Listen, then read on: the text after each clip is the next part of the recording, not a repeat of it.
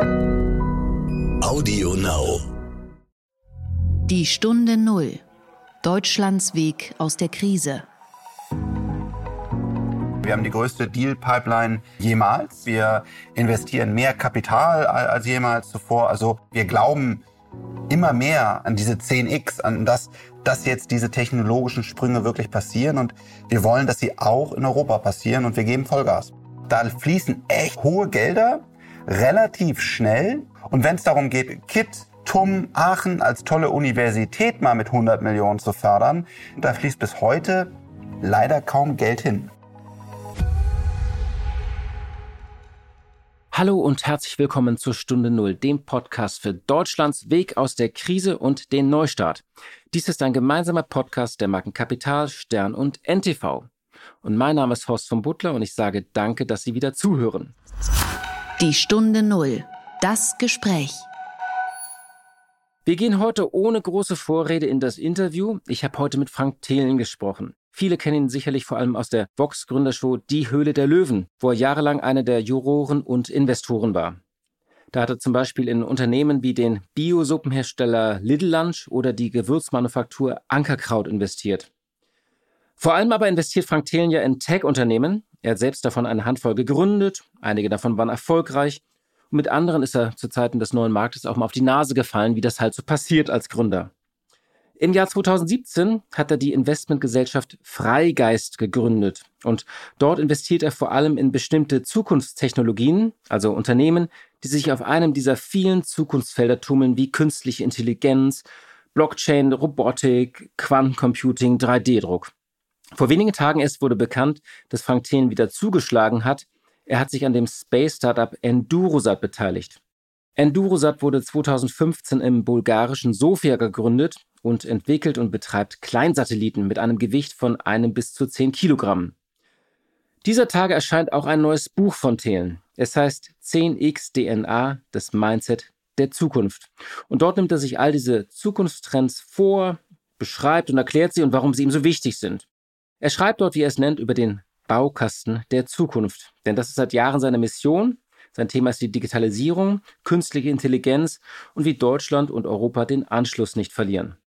Über sein letztes Buch, das war seine Autobiografie, habe ich mit ihm noch auf einer Bühne gesprochen. Jetzt mache ich es in einem Podcast und wir sprechen über dieses Buch, aber natürlich auch viele andere Themen wie Staatshilfen, wie die App und wie Deutschland trotz allem in dieser Krise auch weiterhin an die Zukunft denken kann.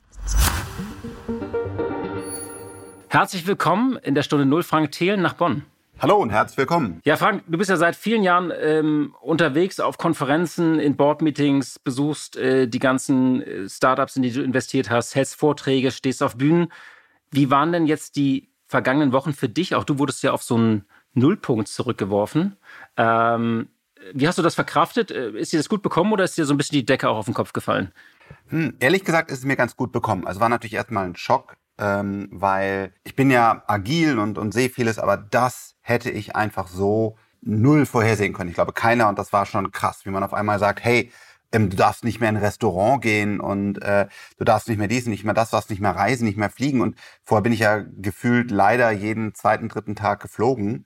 Das war schon ja echt krass, aber ich habe mich dann noch schnell äh, zurückgefunden an meinen Schreibtisch, wo ich so oder so mehr Zeit verbringen wollte und mehr in Ruhe arbeiten wollte. Also eigentlich hat es mir sogar ein bisschen in die Karten gespielt. Ähm, deswegen bin ich auch bei die Höhle der Löwen ausgestiegen und äh, habe dann einfach in Ruhe an unseren Startups gearbeitet. Und war das auch zu Hause eine ganz neue Situation? Also es gab bei mir jetzt zum Beispiel so ein paar Tage, wo ich meiner Frau auch so ein bisschen auf den Keks gegangen bin. Gab es bei dir auch solche Situationen?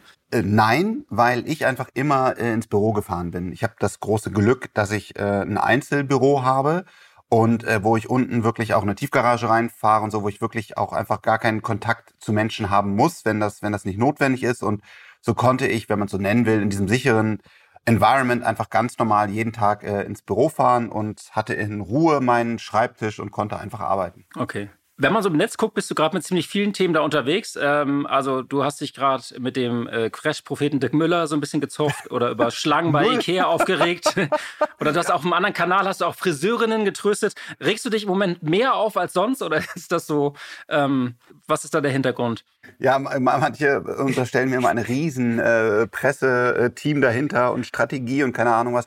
Und ähm, du, ich finde einfach Social Media äh, interessant, ja. Und, und äh, wenn man, ähm, wenn ich einfach Themen sehe, die mich, die mich interessieren, wie zum mhm. Beispiel gestern Abend, ja, äh, gehe ich das erste Mal mit meiner Frau wieder essen. Was kriege ich? So ein Zettel, wo ich die komplette Anschrift und keine Ahnung, was mit so einem Kuli aufschreiben soll. Das macht hygienisch gar keinen Sinn und Datenschutz schon mal gar nicht. Und wenn ich sowas sehe, dann haue ich es einfach raus. Und ähm, Dirk Müller, äh, den ich persönlich gar nicht kenne, hat mich einfach geärgert, weil ähm, mhm. Aktien so, eine, so, so, ein, so ein Leidenschaftsthema. Ich finde das spannend, was in den Märkten passiert und wie das, wie das alles so ist. Dann habe ich gesagt, der, der Crash-Prophet lese ich da irgendwie und oder hat gesagt, ich wusste das alles, das kam so. Und da habe ich gedacht, da muss der einen mega Fonds haben. Dann gucke ich da mal rein. Und dann hat er über fünf Jahre 2,5 Prozent gemacht und hat also quasi null Rendite erwirtschaftet, wenn man noch die, die Depotkosten dazu nimmt. Und das finde ich nicht ganz fair, ja, dann, dass dann den Leuten da irgendwie so, so, so ich wusste, dass alles äh, auf den Tisch gelegt wird. Und das hat mich kurz aufgeregt. Ich habe kurz was gepostet und habe ich auch weitergearbeitet. Hat er sich gemeldet oder gar nicht? Ja, er hat sich gemeldet. Er hat ähm, und das finde fand ich wiederum auch super von ihm. Er hat geschrieben, hey, äh, lass uns doch lieber miteinander als übereinander sprechen. Fair point. Und äh, dann habe ich ihm äh, angeboten, in meinen mein Podcast äh, zu kommen und, und würde es auch echt gerne machen, weil ich finde einfach Aktien und Märkte super spannend. Und so, ja, ist einfach so ein, so ein, so ein Hobby von mir. Und äh, ehrlich, ich würde wirklich mal gerne sprechen, wie schätzt er denn selber seine Performance ein? Ähm, und, und, und wie sieht er die ganzen Themen? Das, das fände ich sogar echt mal ein interessantes Gespräch. Ja, also ich meine, mit diesen Crash-Propheten, da gibt es ja viele und äh, einige hatten auch den Crash gerade auf 2023 verschoben. Die wurden jetzt auch so ein bisschen kalt erwischt. Aber tatsächlich, es gibt ja welche, die sagen ja seit Jahren den Crash voraus und äh, da kann man auch sagen, sie haben irgendwie von den letzten beiden Crash-Szenen richtig vorausgesagt. Also äh, die haben so ein bisschen so ein Momentum, aber tatsächlich, ich glaube, diese Krise konnte keiner voraussehen und deswegen ist das, also ich kann es verstehen, dass es so ein bisschen wohlfeil ist, wenn die sich jetzt brüsten und sagen, ich habe es ja gesagt. Nee, vor allen Dingen Ärger. Also A, genau, ich bin exakt, das ist meine tiefgreifende Überzeugung, nachdem ich, ja, ich habe das große Glück, wirklich mit, mit, mit tollen Köpfen sprechen zu dürfen und auch in der Geldanlage, weil man immer dann mal auf diesen wirklich interessanten Events ja auch den CEO der Deutschen Bank oder irgendwie echt tolle Vermögensverwalter und so weiter treffen darf. Und ich glaube, das, was ich den guten Köpfen, was die alle gemein haben, ist sagen, Timing geht nicht. Und jetzt, jetzt sagt er, das geht. Okay, fein, ich lerne gern dazu. Aber wenn ich es dann weiß und so eine, so eine Headline in der Bild raushaue, dann hätte er ja Short, also quasi gegen den Markt, was ich auch nicht mag, aber dann hätte er gegen den Markt wetten müssen und hätte dann ja eine ganz tolle Performance in seinem, in seinem Fonds haben müssen. Das konnte ich nicht sehen. Das habe ich ganz kurz in der Mittagspause gesehen. Das fand ich irgendwie, fand ich nicht gut und dann habe ich es einfach mal rausgehauen. Na super. Okay, und dann redet ihr weiter im Podcast, das ist schön. Wir reden hier jetzt mal äh, weiter, äh, so ein bisschen Bilanz ziehen, die letzten zwei Monate. Die, wir haben jetzt eine riesige äh, Öffnungsdiskussion, ob das zu schnell geht oder nicht. Und da gibt es ja auch so zwei Lager. Die einen sagen, wir müssen die Wirtschaft schnell wieder in Gang kriegen, die anderen sagen, das ist zu riskant. Da einige sagen, Deutschland hat das super hinbekommen. Was denkst du da eigentlich? Also wie, wie schaust du im Moment so ein bisschen auf Deutschland und das Krisenmanagement so der vergangenen Wochen und Monate? Ja, das ist eine wirklich wirklich komplexe Situation und ähm, da jetzt Spitzenpolitiker zu sein, sowohl beim Schließen als beim Öffnen, erstmal vorab, das ist eine sau, sau schwere Aufgabe. Ähm, aber ich bin unglücklich, dass wir so wenig Daten haben. Und man, man, man schimpft ja immer darauf und sagt, die, wir, wir müssen uns noch mehr schützen und man darf keine Daten irgendwo verwenden. Wir haben auch jetzt wieder diese unsägliche App-Diskussion. Und ich glaube, wir, wir sehen, wenn, wenn keine persönlichen Daten im Spiel sind, ähm, wenn die anonym sind, dann brauchen wir diese, diese Daten, weil eins ist in der Diskussion klar geworden, es haben von A bis Z Daten gefehlt. Wie viel Leute diesen Virus eigentlich hatten, wie viele Tests durchgeführt wurden, wusste kein Mensch, sondern wurden dann nur die positiven dokumentiert. Warum nicht bitte auch äh, alle Tests, weil sonst habe ich überhaupt keine hm. Zahlen. Ähm, wir wussten nicht, wie viele Betten es gibt, wie die belegt sind. Ähm, ein Freund von mir, äh, der das Unternehmen Lean IX macht, hat versucht, dann die Daten zusammenzuziehen, ist gescheitert. Ähm, und auch heute noch dieser R-Wert, ja gerade vor zwei, drei äh, Tagen äh, auf einmal wieder hochgeschossen, wieder runter. Man hat einfach gesehen, die Mathematik dahinter war mangelhaft. Das, das muss man einfach hier auch mal vorwerfen dürfen. Und in dieser komplexen Gemengelage mit so wenig Daten, die richtigen Entscheidungen zu treffen, ist sehr schwer. Ähm, mein Stand heute ist, ich würde noch progressiver öffnen, das Land, aber Pflicht mit der Maske überall. Äh, auch in den Innenstädten. Es kann nicht sein, dass das Samstag am Wochenende da Massen auflaufen und keiner hat eine Maske auf und dann, äh, oder bei Ikea hast du ja auch gesagt, dieses Bild, was ich geteilt habe. Sowas ärgert mich einfach, weil wir alle mhm. kämpfen darum, dass Deutschland eben gesund bleibt. Und es kann nicht sein, dass wir uns alle so anstrengen und dann gibt es irgendwelche Menschen, die stehen ohne Maske äh, dicht an dicht äh, auf dem Ikea-Parkplatz. Das, das ärgert mich. Und wenn wir alle sagen, wir tragen eine Maske, oder wir haben wirklich 1,5 Meter Abstand. Wenn wir uns endlich mal für eine App-Architektur entscheiden, die auch verfügbar ist und sagen, das musst du installieren, wenn du aus dem Haus willst, und das ist eine Blödsinnsdiskussion, die man da führt. Heute werde ich gezwungen, beim Friseur und Restaurant meine gesamten Daten für jeden einfach einsehbar, inklusive der Begleitperson, weil ich vielleicht ähm, irgendjemand treffe, den das keiner wissen soll, komplett aufzuschreiben, das ist doch die schlechtere Lösung. Also Maske, App-Tracking, Pflicht machen und dann testen. Das können wir ja mittlerweile und dann Deutschland wieder relativ progressiv öffnen. Aber da, wo es nicht geht, zum Beispiel bei Konzerten, bei Fußball und so weiter, da auch fairerweise sagen, über 100, über 500.000 Leute, das müssen, das müssen die Experten sagen, werden wir erstmal nicht zusammenbringen können. Aber überall da, wo es geht, da bitte öffnen. Mhm. Ja, mit der App, da, ist es, ähm, da gab es ja diesen großen Streit, ist jetzt auch ein bisschen still um das Thema geworden. Ne? Man hat jetzt irgendwie lange nichts gehört, ob zentral oder dezentral. Das war ja eine irre komplizierte Diskussion unter Fachleuten auch, ne? Ja, aber ich, ich würde mich jetzt mal zu diesen Fachleuten ja, ja, zählen. Äh, und äh, das war eine relativ philosophische Diskussion, ja. Also die, die Idee ist quasi, hast du ein, ein, ein Peer-to-Peer-Netzwerk, ähm, wo, wo, du, wo du die Daten speicherst. Ja, das ist sicherlich noch eleganter.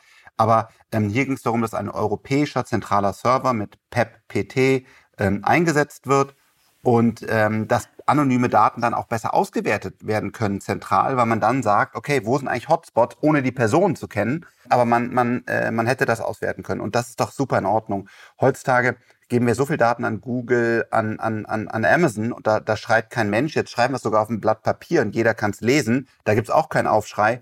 Das war wirklich sinnfrei und das, was die Priorität hätte sein müssen, ist, wann die App verfügbar ist und wie schnell sie verfügbar ist. Und ich bin nicht zu tief in dem PEP-PT-Projekt drin, äh, kenne aber einen der Köpfe dahinter sehr, sehr gut und den schätze ich als einfach sehr klugen äh, Kopf ein, der da auch sicherlich einfach nur eine gute Lösung bieten wollte. Ähm, vielleicht hätten die das noch mehr direkt als Open Source veröffentlichen können. Das ist sicherlich ein fairer Kritikpunkt. Aber das Schlimmste, was wir tun können, ist jetzt diese Verzögerung, denn die ja, schädigt uns alle sehr. W wann kommt denn diese App jetzt eigentlich? Also Tja, keine Ahnung. Jetzt macht's SAP und Telekom. Ähm, ich glaube, es ist auch bekannt. Ich, ich schätze die Deutsche Telekom sehr. Es ist ein tolles Unternehmen. Sitzt ja auch hier in Bonn direkt neben mir. Ähm, René Obermann, Tim Höttges, tolles Management auf dem Übergang jetzt. Super Manager, die ich auch recht sehr schätze. Aber jetzt zu sagen, das Beste, was die Telekom uns liefern kann, ist eine agile App-Entwicklung, da würde ich sagen, gibt es durchaus Leute, die das vielleicht noch einen Tick besser können als SAP und Telekom. Warum die jetzt ausgewählt wurden, es ist vielleicht dieser Staatsreflex, wie wir auch eine Lufthansa, egal was es kostet, immer retten werden. Da müssen wir, glaube ich, das auch echt nochmal challengen, ob das der richtige Weg ist. Ach so, Lufthansa soll wir zur Not pleite gehen lassen, würdest du sagen? Oder, ähm äh, Du, ich bin in den, ähm, ich, ich bin kein kein, kein Experte von, von Airlines und, und wie genau diese Start- und Landerechte auch im internationalen Recht lange verhandelt wurden. Aber für mich ist schon, ich saß heute mit einem, mit einem Unternehmerfreund zusammen, der hat so, ich weiß nicht, so 100 Mitarbeiter auch wieder und der sagt, Frank, Adidas hat zweieinhalb Milliarden wohl bekommen. Da habe ich gesagt, nein, Adidas hat doch kein Geld bekommen. Und dann hat er mir es vorgelesen, ich weiß nicht, ob das stimmt, äh, dass Adidas zweieinhalb Milliarden sofort bekommen hat, obwohl die zwei Milliarden Gewinn gemacht haben. Bei Lufthansa, ähm, ähm, der, der Mann von Dagmar Wörl, der hat ja sehr, sehr, sehr viel Erfahrung in, in der Luftfahrt und der sagt zum Beispiel, man sollte in ein eigenes Verwaltungsverfahren gehen, mhm. wo man dann auch gewisse Dinge, Schulden und so weiter auch was ja schlimm ist, aber so funktioniert nun mal der Markt. Wenn bei mir was nicht funktioniert, auch wenn ich investiert bin, verlieren wir unser Geld. Ähm, erstmal abgeschrieben wird, um dann einen Restart einer Lufthansa zu machen, wo halt die Investoren auf das falsche Unternehmen gewettet haben. Das passiert mir auch häufiger. Aber da bin ich gar nicht tief drin. Aber ja. was ich schon sehe, ist einfach, da fließen echt hohe Gelder relativ schnell. Und wenn es darum geht, Quantencomputer, Hyperloops, Venture Capital, ähm, KIT, TUM, Aachen als tolle Universität mal mit 100 Millionen zu fördern, da führen wir sehr, sehr, sehr lange Diskussionen und da fließt bis heute leider kaum Geld hin. Das ist ja tatsächlich äh, das Interessante. Also wir hatten vor einem halben Jahr noch Debatten, wo wir um einige Millionen gekämpft haben wir gehen jetzt oft nur noch so in Milliardenschritten oder in, in Zehner-Milliarden-Schritten. Also wir haben ja auch so ein bisschen das Verhältnis zu diesen ganzen Summen verloren. Ähm, aber vielleicht kommen wir jetzt so ein bisschen auf dein Thema und dein Portfolio äh, damit. Also, du hast ja unter dem Dach deiner Investmentgesellschaft Freigeist zahlreiche unterschiedlichste Unternehmen gebündelt. Also vom Robotaxi-Startup Lilium über Smart Lane bis hin zu Sachen wie dieser Gewürzmanufaktur Ankerkraut und Little Lunch, diesem Suppenhersteller. Gab es da irgendwelche Sorgenkinder in deinem Portfolio in den vergangenen Wochen? Oder äh, kannst du da mal so ein paar Einblicke und Beispiele geben? Ähm, ja, gerne. Also klar, wir hatten auch erstmal ähm, extrem Respekt und, und ähm, ja, und äh, also das hat ja auch echt schlimme, schlimme Auswirkungen. Ähm, wir haben das große Glück, das ist kein Können, das haben wir jetzt nicht strategisch äh, irgendwie uns ausgewählt und ich bin auch kein Crash-Prophet, ähm, sondern wir machen einfach Technologie. Und Technologie geht bisher ähm, als der große Gewinner ähm, leider, muss man fast sagen, weil es tut mir so leid um die ganzen anderen Industrien, die auch nichts dafür können, ähm, hervor. Und äh, so geht es unserem Portfolio so gut wie nie zuvor. Also ähm, wir haben ja gerade bei Lilium eine sehr umfangreiche Finanzierungsrunde, äh, genau im Start, wenn man so nennen will, der Krise, also diesen, diesen Virus, der Pandemie äh, announced, äh, 240 Millionen. Wir äh, haben mit Central äh, eine Business-Software, die natürlich gerade jetzt sehr, sehr stark wächst, weil auf einmal die Leute schneller und progressiver digitalisieren. Dann hatten wir auch noch das Glück, dass auf einmal die Leute alle Dosensuppe, also Dennis würde mich jetzt erschießen, also Little Lunch ist keine Dosensuppe, sondern eine Glas-Biosuppe, aber trotzdem quasi in diesem Toilettenpapier und, und, und Dosensuppen, äh, jetzt mal sehr, sehr schwarz-weiß gesprochen, äh, haben die Leute uns äh, die Bude eingerannt und wir konnten einfach gar nicht so schnell liefern, wie, wie die Nachfrage war. Das gleiche bei, bei Y-Food. Das ist eine ähm, hochwertige Nahrung in der, in der Flasche, die eigentlich für Banker und andere äh, Leute zur Mittagspause gedacht ist, aber jetzt auf einmal war sie quasi für jedermann eine, eine gute Lösung, weil sie auch noch ungekühlt war. Also wir hatten da ganz viel, ähm, äh, ganz viel Glück und ähm, ja, verstehe aber auch, dass da ganz viele andere Startups, die gar nichts dafür können, exzellente Unternehmen wie zum Beispiel Get Your Guide, äh, die nun mal einfach Travel machen, äh, auf, auf, auf einmal vor riesigen Herausforderungen stehen und das tut mir sehr leid, weil, weil das Management kann nichts dafür. Ähm, also dann, das heißt, bei dir gab es kein, äh, keine Schieflage, keine Kurzarbeit, keine Entlassung, nichts nachschießen? Äh, bei uns gab es auch Kurzarbeit, ähm, aber in ganz wenigen ähm, Unternehmen. Und äh, Entlassungen, lass mich nachdenken, Entlassungen nicht. Also ähm, klar, wir haben zum Beispiel äh, ein, ein Unternehmen, das heißt Louis Cellars, das macht Eis und wir haben da auch äh, sieben Eisdielen. Und da muss man jetzt schon gucken, wie kann man das Ganze finanzieren, weil da kommt keiner hin. Mhm. Das ist natürlich auch ein kleinerer Teil unseres, unseres Portfolios. Ähm, aber da haben wir, da haben wir Herausforderungen. Wir haben ein Unternehmen, das heißt iTravel, ähm, aus der, äh, aus der Reisebranche. Da ist auf jeden Fall äh, Kurzarbeit angesagt erstmal.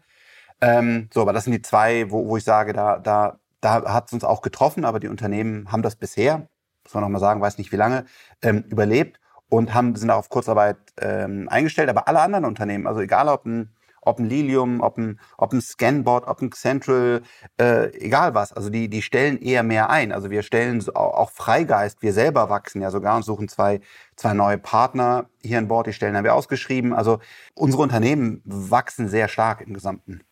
Okay.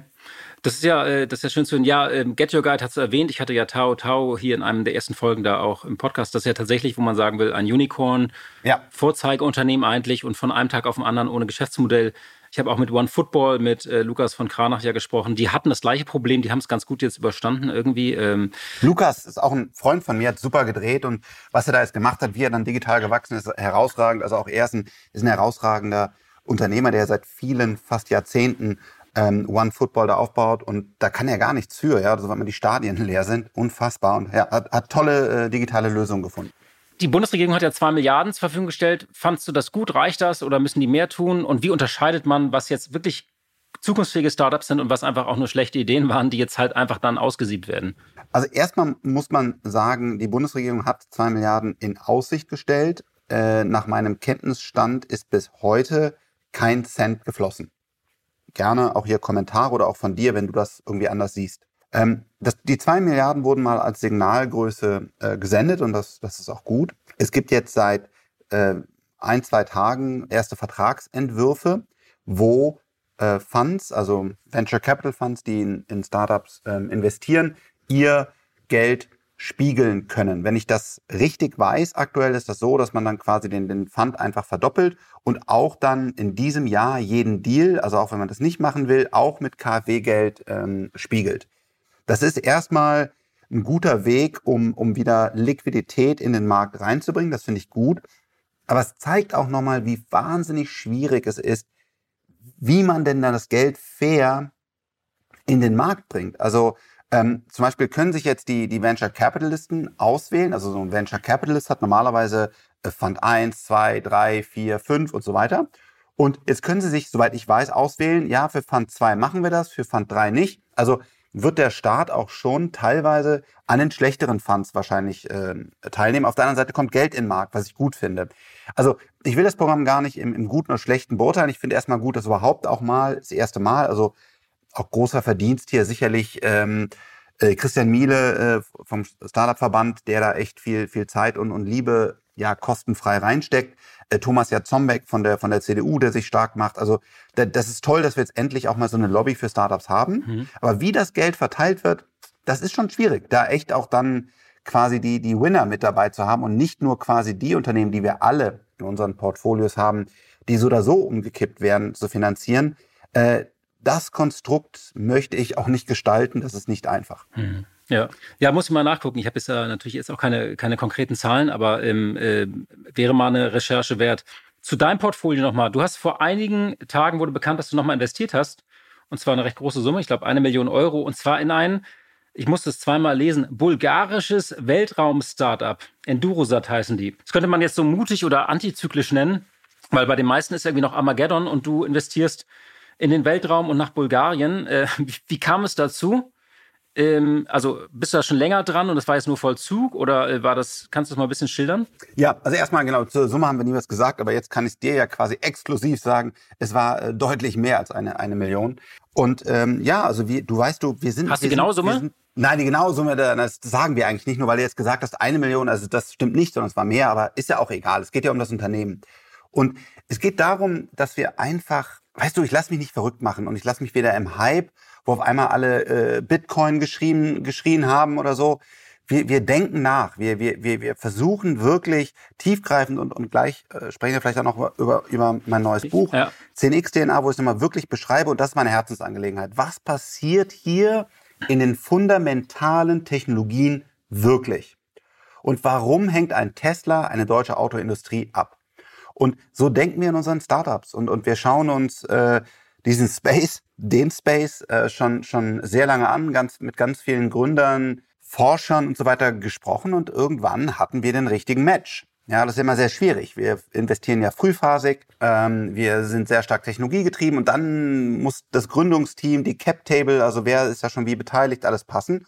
Und wenn das so ist, dann ist mir egal, ob, ob wir gerade eine Krise haben oder nicht, sondern äh, dann sind wir sehr, sehr froh, dass wir hier einen möglichen weiteren Zuwachs für die Freigeist Familie gefunden haben und dann, dann investieren wir. Und ähm, ja, so ist es auch passiert. Und ja, wir haben während der Krise halt das größte Investment in, in der Geschichte von Freigeist gemacht. Aber das ist ja ein langfristiges Denken und Handeln. Also das ist ja auch nicht so, dass wir das Unternehmen irgendwie äh, nächste Woche verkaufen wollen, sondern wahrscheinlich werden wir es jetzt zehn Jahre lang begleiten. Und ähm, ich möchte, dass Space, also was wir da oben im Weltall machen, ähm, in dem Fall sind es ähm, Nano-Satellites, also sehr, sehr kleine Satelliten, die dann Bilder, Druckluft, äh, also verschiedenste Daten uns liefern, womit wir dann kluge Entscheidungen hier auf der Erde treffen können. Ähm, auch Kommunikation natürlich, Daten, äh, sehr interessantes Netz gegenüber der zum Beispiel 5G-Technologie. Beides hat Stärken und Schwächen. Ähm, das wollen wir hier ganz, ganz in Ruhe ausbauen. Okay. Hast du noch weitere Investments äh, geplant oder willst du dich irgendwo zurückziehen? Ja, absolut, ja, natürlich. Also wir, wir haben die größte Deal-Pipeline äh, jemals. Äh, wir bauen unser Team auf, wir investieren mehr Kapital als jemals zuvor. Also äh, wir sind äh, sehr, sehr ähm, progressiv. Wir, wir glauben immer mehr an, an, an das, an, an, an diese 10x, an, an, an das, dass jetzt diese technologischen Sprünge wirklich passieren und wir wollen, dass sie auch in Europa passieren und wir geben Vollgas. Hm. Also ähm, jetzt kommen wir da tatsächlich auf dein äh, Buch mal zu sprechen. Ähm, ein Buch kommt von dir raus. Äh, du hast ein paar Mal erwähnt, dieses 10x. Es ist ein Buch über die Zukunft, über die großen Trends der Zukunft. Und am Anfang dieses Buches äh, steht ja ein Motto, in den nächsten zehn Jahren verändert sich unsere Welt stärker als in den vergangenen 100 Jahren.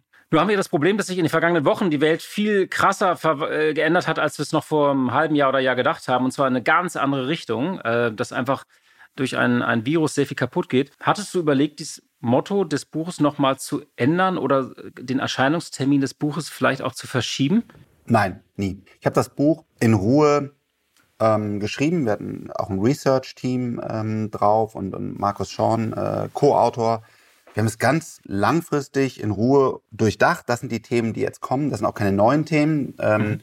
Und, ähm, und ein, ein Covid, natürlich ist das dramatisch. Und ich will es in keinster Weise klein sprechen hier. Und das ähm, hat unser Leben sehr stark beeinflusst. Aber das Verrückte ist, wenn man einen kleinen Schritt zurückgeht und ich zum Beispiel gerne mit einem Glas Rotwein mal ein bisschen reflektiert, was kommt da auf uns zu. Und man nimmt diese Technologien, ob's künstliche Intelligenz, Robotics und so weiter und, und versucht mal so ein bisschen zu denken, okay, wenn das wirklich alles so kommt und das alles zusammen sich kombiniert und dieses Orchester anfängt zu spielen, was passiert dann?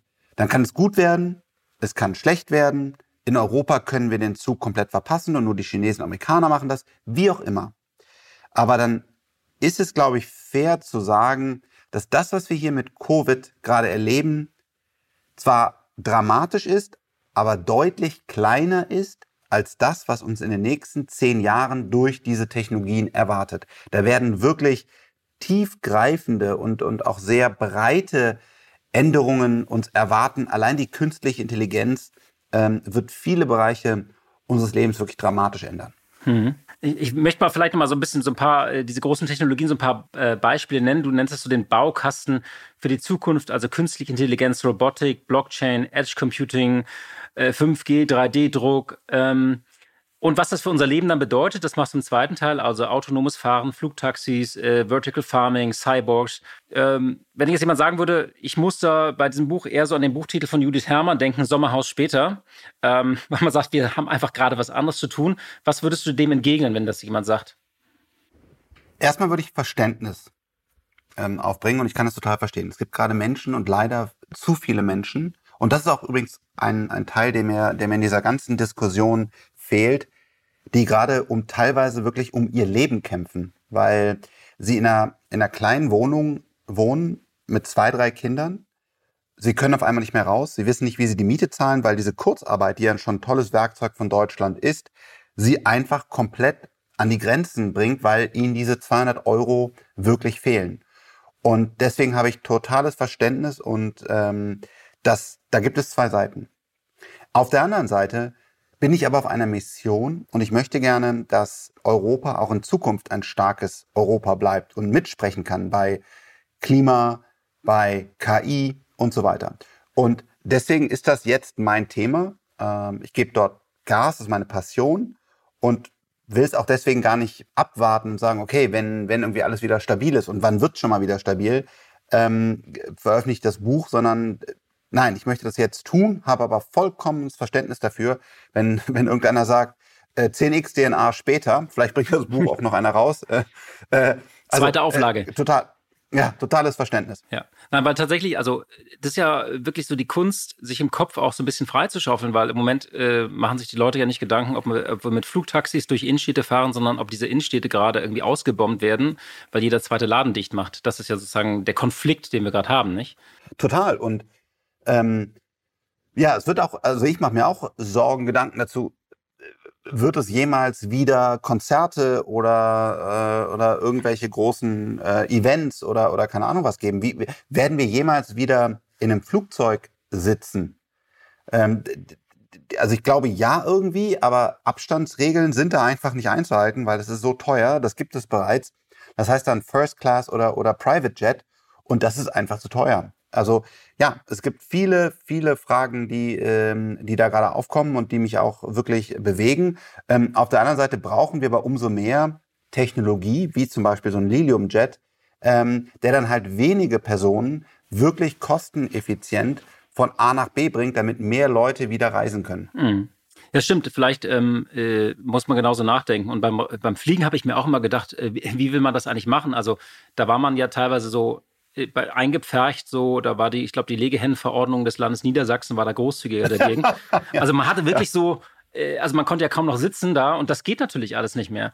Ähm, was wäre aber dein Rat an, an, an ähm, andere Unternehmer, Gründer oder vielleicht auch, auch Manager, sich diesen Kopf freizuschaufeln und den Blick auf diese Technologien, die man vom Jahr vielleicht noch hatte und wo der Fokus jetzt weg ist, wie man das praktisch behalten kann. Also wie, wie, wie, äh, wie machst du das, dass du den Kopf frei hältst? Also gibt es da so einen Rat, äh, dass man sich zwingen muss, äh, über sowas wie äh, vom Klimawandel bis hin zu Blockchain weiterhin Gedanken zu machen oder KI?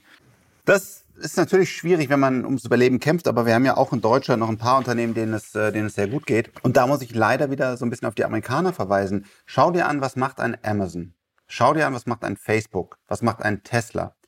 Die greifen jetzt an. Also die sagen jetzt, wir haben noch nie so viel investiert wie jetzt. Äh, Gewinne sind mir total egal, weil Amazon könnte ja weiterhin riesige Gewinne schreiben. Ähm, ich gebe jetzt Vollgas, ja, und, mhm. und Tesla baut halt irgendwie drei neue Werke parallel und so weiter. Und das ist eine DNA, die wir, die wir in Deutschland brauchen. Das ist eine DNA des, des Gasgebens und, und, und Loslegens. Und die Stärke, die wir heute ja noch haben, wir haben ja heute noch tolle Hidden Champions, die, unser Mittelstand. Ähm, wir haben ja noch ein BMW und, und so weiter. Und ähm, da muss ich einfach sagen, die müssen jetzt auch Wege finden und Gas geben und nicht den, den Kopf in Sand und irgendwie nur noch ähm, gucken, wie, wie man möglichst schnell alles abbauen kann, sondern aber auch da, wo es Zukunft hat. Also ist es zum Beispiel jetzt intelligent, wie weit sollte eine Lufthansa expandieren? Also nochmal, da bin ich kein Experte in dem Feld, aber ja, das ist sicherlich ein schwieriges Feld. Kann aber jetzt zum Beispiel eine BMW oder ein Volkswagen noch progressiver in Self-Driving, eine Ladeinfrastruktur und Batterietechnologie investieren? Drei Ausrufezeichen, weil wir werden ja noch mehr Personal Transportation benötigen, als wir es heute haben. Und da ist einfach Self-Driving ohne Emissionen ein Gamechanger. So, und da, äh, da, da sehe ich jetzt auch noch nicht so viel Angriff, so viel jetzt mehr denn je. Vielleicht tut das Volkswagen, das würde mich sehr freuen. Ähm, aber das, das ist eigentlich das, was, was aus meinem Buch hoffentlich so ein bisschen ein paar Denken, ein paar Beispielimpulse gibt und sagt, hey, vielleicht sollten wir diese Chance, die da vor uns liegt, jetzt wirklich mal nutzen. Hm. Ähm, diese Zukunftsthemen, die du beschreibst, setzen ja auch so ein bestimmtes Mindset voraus. Und jetzt sagen viele, durch diese Krise hat sich immerhin das Mindset insofern beschleunigt, dass sich so die Digitalisierung auch in der deutschen Wirtschaft, also mit Videokonferenzen, beschleunigt hat. Hältst du diesen Trend für überschätzt oder sagst du, nee, da hat sich jetzt wirklich was getan, weil das jetzt alle in so einem Crashkurs machen mussten? Also da habe ich auch zwei Sichtweisen. Das eine ist, ja, es war ein echter Crashkurs und es war doch erstaunlich, wie schnell und gut das auf einmal funktioniert. Mhm. Dann muss ich doch sagen, was haben wir denn die letzten Jahre gemacht? Also für mich war Zoom, also wir, ich habe das große Glück, wir haben, wir haben ja ein ähm, Unternehmen gemeinsam mit dem, mit dem Zoom-Gründer ähm, Pitch, äh, wo wir, wo Christian Reber ähm, an einer Productivity-Lösung arbeitet. Also ich, wir, wir kennen diese Welt und, und Zoom und alles schon lange und leben da einfach ganz normal so oder so schon immer drin. Und wir haben jetzt das Vorteil, wir sind halt ein Startup oder wir arbeiten mit Startups. Und ähm, aber frage ich mich, warum hat denn eine Bank oder ein Rechtsanwalt oder irgendwas das nicht einfach genutzt, sondern sind wirklich immer nach Schema F. Wir müssen uns treffen, es gibt Telefonschalten, wenn überhaupt. Ähm, diese ganzen Slacks und, und, und sowas, das machen wir nicht. Äh, auch heute noch wenn, wenn man irgendeinen Vertrag schreibt, dann geht das immer noch in, in, in irgendwie per E-Mail runter, anstatt das mal einfach in der Cloud als gemeinsames Dokument zu haben, wo alle drin parallel arbeiten können. Also da bin ich schon sehr verärgert. Und man sieht jetzt, es funktioniert teilweise, teilweise auch nicht, aber, aber auch oftmals äh, spreche ich mit irgendjemand und sage jetzt, oh, siehst du mich? Oh, toll. Oh ja, ey, das geht ja wirklich. Also der quasi jetzt die erste Videokonferenz mit mir erlebt, wo ich mich frage, sorry, du, du bist doch, du arbeitest doch in einer Bank, was hast du bis jetzt gemacht? Ähm, also auch schon schockierend, aber es geht jetzt los. Die Leute haben das gemacht und das ist gut, weil sie sehen, dass es funktioniert. Wir sehen aber auch, dass wir wieder nur amerikanische Software einsetzen. Also es ist dieses Zoom, dieses Microsoft Teams, dieses Slack, dieses äh, wer auch immer da jetzt alles mitspielt, äh, Box als, als Speicheranbieter und so weiter. Und wir haben wenige deutsche Teamviewer haben wir natürlich, ne? Wir haben Teamviewer als Story, wir haben äh, Central äh, als Story, wir, wir haben hoffentlich Pitch bald als Story. Also wir haben ja ein paar paar, aber die sind alle noch nicht in diesem 100 Milliarden plus Umfeld, wo es dann auch für die, für das Land, für das, für das Bruttoinlandsprodukt wirklich, wirklich entscheidend ist. Und, und die Amerikaner sind halt groß geworden. Die Chinesen haben wirklich so ein Tencent oder Alibaba oder was auch immer, die sind halt wirklich auch bedeutend für die, für die Wirtschaft. Und das haben wir noch nicht geschafft. Und wir stärken jetzt noch mal mehr die ganzen amerikanischen und chinesischen Softwareanbieter. Und das müsste uns eigentlich auch in der Politik äh, zu denken geben, wo wir wieder sind, investieren wir jetzt 10 Milliarden in Lufthansa oder investieren wir jetzt, vielleicht ist auch eine gute Idee, ich kann das nicht hm. endgültig bewerten, aber vielleicht investieren wir auch mal 10 Milliarden in deutschen Software-Cluster, wo wir mal künstliche Intelligenz, 5G und Quantencomputer wirklich nach vorne bringen und einfach mal richtig brutal wie damals bei der Mondlandung, das ist ja auch die Story im Buch, mhm. wo die Politik es wirklich geschafft hat, durch ein Impulsprogramm das Silicon Valley zu bauen. Das Silicon Valley ist durch die Politik entstanden. Vielleicht brauchen wir das jetzt mal in Deutschland. Also so praktisch ähm, äh, einfach so ein großes Feld, sozusagen, wo man, wo einfach sehr viel von Innovation und auch äh, ja, Unternehmen äh, ausgeht. Aber tatsächlich könnte man ja auch umgekehrt sagen, der Staat verschuldet sich jetzt bis unters Dach und hat dann vielleicht gar nicht mehr das Geld für diese Cluster, weil er sein ganzes Geld in andere Sachen steckt, ne? Ja, total. Also wie, äh, da, da, da wundern, also zum Beispiel Adidas, also sorry, ich weiß nicht, ob diese Geschichte war. Nein, nein, die haben Kredite bekommen aus dem KfW-Programm, das müssen sie natürlich zurückzahlen, ne? Also die. Äh ja gut, aber warum kriegt denn Adidas Kredite vom Staat? Also sorry, ähm, die haben doch ganz normal, die können doch Bonds auflegen, die können ihre Aktie, also sie können Aktien verkaufen, um dann wieder Liquidität zu bekommen. Warum müssen denn wir als Steuerzahler ein Unternehmen finanzieren, was ich glaube zwei Milliarden Gewinn letztes Jahr gemacht hat? Also sorry, das geht doch gar nicht. Äh, Oder siehst du das anders? Nein, also ich glaube, es ist ein bisschen kompliziert. Also die haben, glaube ich, vor allem äh, ja im 2 Milliarden auch in Aktienrückkäufe noch gesteckt. Das war im Rückblick ein Fehler. Bei denen war das Problem, die hatten irgendwie kein Rating, weil die so erfolgsverwöhnt waren, äh, haben die immer auf ein Rating verzichtet. Und äh, ich muss auch aufpassen, dass ich nichts Falsches sage, sonst kriege ich noch einen bösen Anruf. Aber ähm, Deswegen brauchen sie plötzlich, weil die ganzen äh, Läden geschlossen waren, brauchten die plötzlich äh, äh, Staatshilfe und die müssen die natürlich zurückzahlen, dürfen keine Dividenden in der Zeit zahlen. Aber du hast recht, also es ist eine. Aber sorry, das verstehe ich ja, dass sie kein Rating hatten, erfolgsverwöhnt waren und irgendwie äh, ein Riesending aufgebaut haben und so.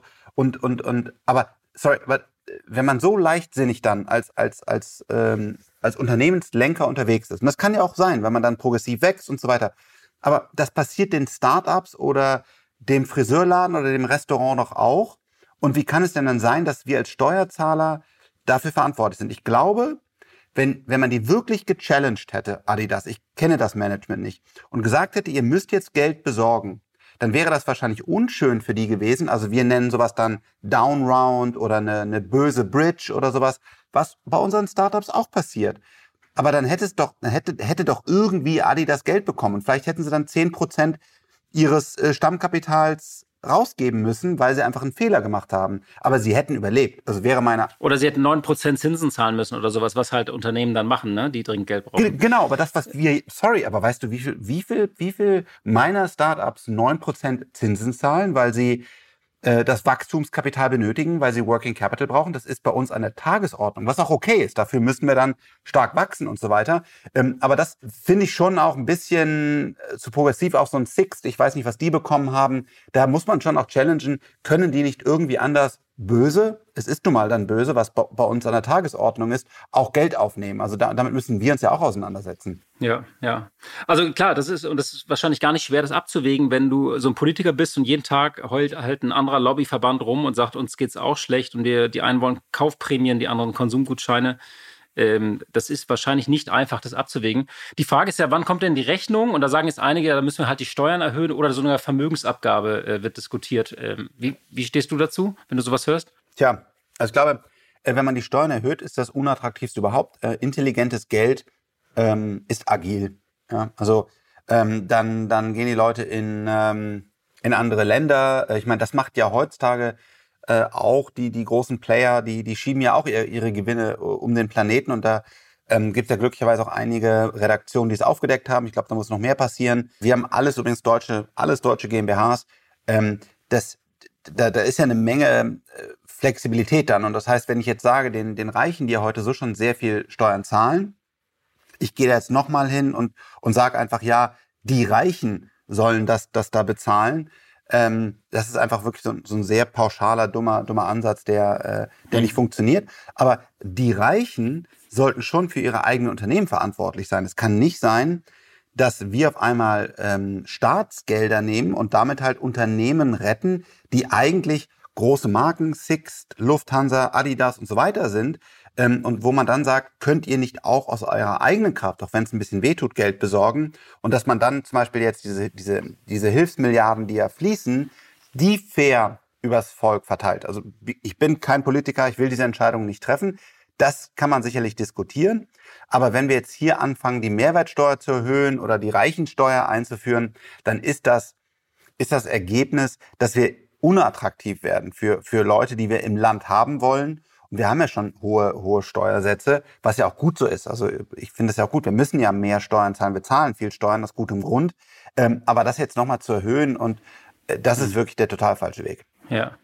Wir, wir kommen so langsam äh, äh, äh, ans Ende unseres Gesprächs. Ich könnte natürlich noch ewig weiter plaudern, aber ähm, vielleicht noch mal ein bisschen so eine persönliche Frage. In deinem letzten Buch ähm, hast du ein ganzes Kapitel auch über deine persönliche Pleite mal geschrieben, also ähm, äh, wo du große Schulden hattest. Du hast dich wieder rausgearbeitet. Jetzt stehen wahrscheinlich ganz, ganz viele Menschen auch vor, vor ähnlichen Fragen, wo sie Schulden haben oder wo sie Angst um die Existenz haben.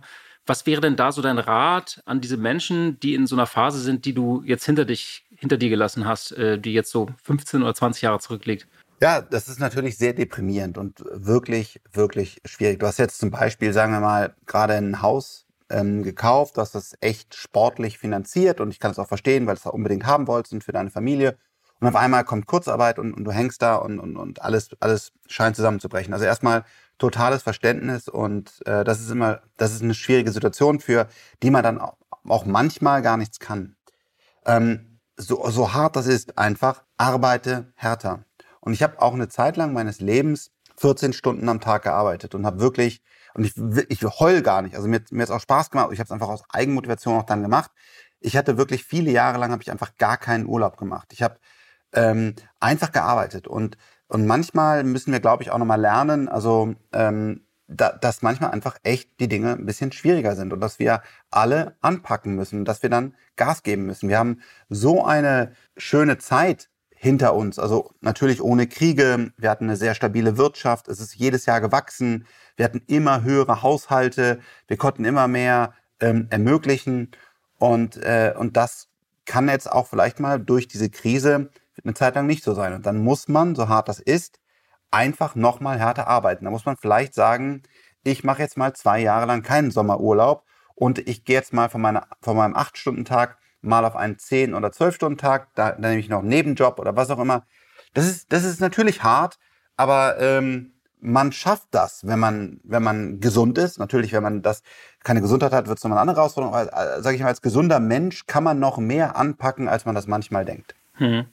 Ähm, ich erinnere auch eine schöne Anekdote, dass du, ähm, obwohl du damals, als du schon wieder zu Geld gekommen warst, hast du ganz lange immer noch regelmäßig diese Schulden abgestottert, um dich äh, daran zu erinnern, äh, äh, an diese härtere Zeit. Ne? Äh, stimmt das? Äh, also, dass Total, ja. Genau, ich habe das einfach, genau, ich habe das als, als Mahnmal und auch heute. Guck mal, ich bringe jetzt zum Beispiel, weil, weil es mich interessiert, ja, ne, bringe ich mein, mein, mein, mein zweites Buch raus, weil ich das Thema platzieren will. Aber das ist auch nicht so, als würde ich sagen, okay, äh, ich arbeite dann nicht am Wochenende oder ich rufe nicht jeden einzelnen Buchhändler noch, noch an und gebe noch Gas. Also ich hänge mich hm. in die Themen auch wirklich rein und will das dann auch ja. wirklich erfolgreich machen. Und das ist das, ja. ähm, es gibt sicherlich Leute auch, die Gas geben und trotzdem Pech haben oder, und dann, das ist traurig. Aber ich glaube, viele könnten auch noch mehr einfach noch mal einen Tick drauflegen, noch mal diese, diese extra Mile gehen, um dann noch mal einen Nebenjob zu nehmen oder doch noch mal einen Kunden mehr anrufen oder so ähm, das erlebe ich nicht allzu häufig, dass das wirklich die Leute so richtig, richtig 100% Gas geben und vielleicht ist es manchmal einfach nötig.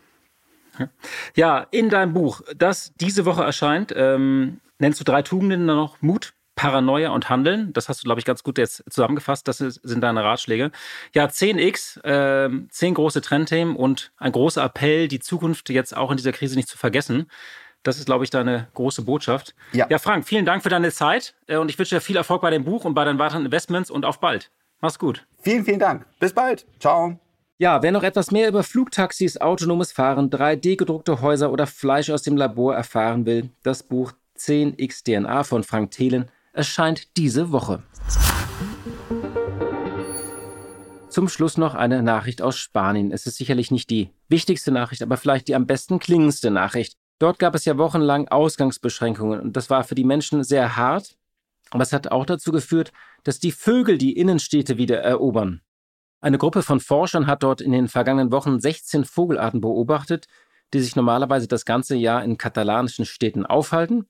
Und das war das erste Mal überhaupt wieder möglich, weil es ja keine Rush-Hour morgens gibt. Und jetzt kam heraus, früher haben die Vögel ihre Aktivitäten im Dunkeln begonnen und nun brechen sie früh morgens auf und singen wieder lauter und ungestörter und können so ihr Revier markieren und sie wagen sich auch wieder weiter in die Innenstädte vor. Das ist ja ein wenig die bittere Ironie in dieser Krise. Der Mensch hat aufgehört zu wüten, weil dieses Virus wütet und dadurch kann sich an manchen Stellen die Natur auch wieder entfalten. Ja, liebe Hörerinnen und liebe Hörer, danke, dass Sie mit uns in diese Woche gestartet sind. Und wie immer sage ich zum Schluss, wenn Ihnen dieser Podcast gefällt, dann sagen Sie es gerne weiter. Empfehlen Sie uns oder teilen Sie uns über WhatsApp, SMS oder soziale Medien und so weiter. Und wir hören uns hoffentlich am Mittwoch wieder. Ich bin sicher, die Welt stand und steht still, aber sie dreht sich auch weiter, gemächlich und vorsichtig, aber beständig. Die Stunde Null. Deutschlands Weg aus der Krise. Dieser Podcast ist Teil der Initiative Gemeinsam gegen Corona.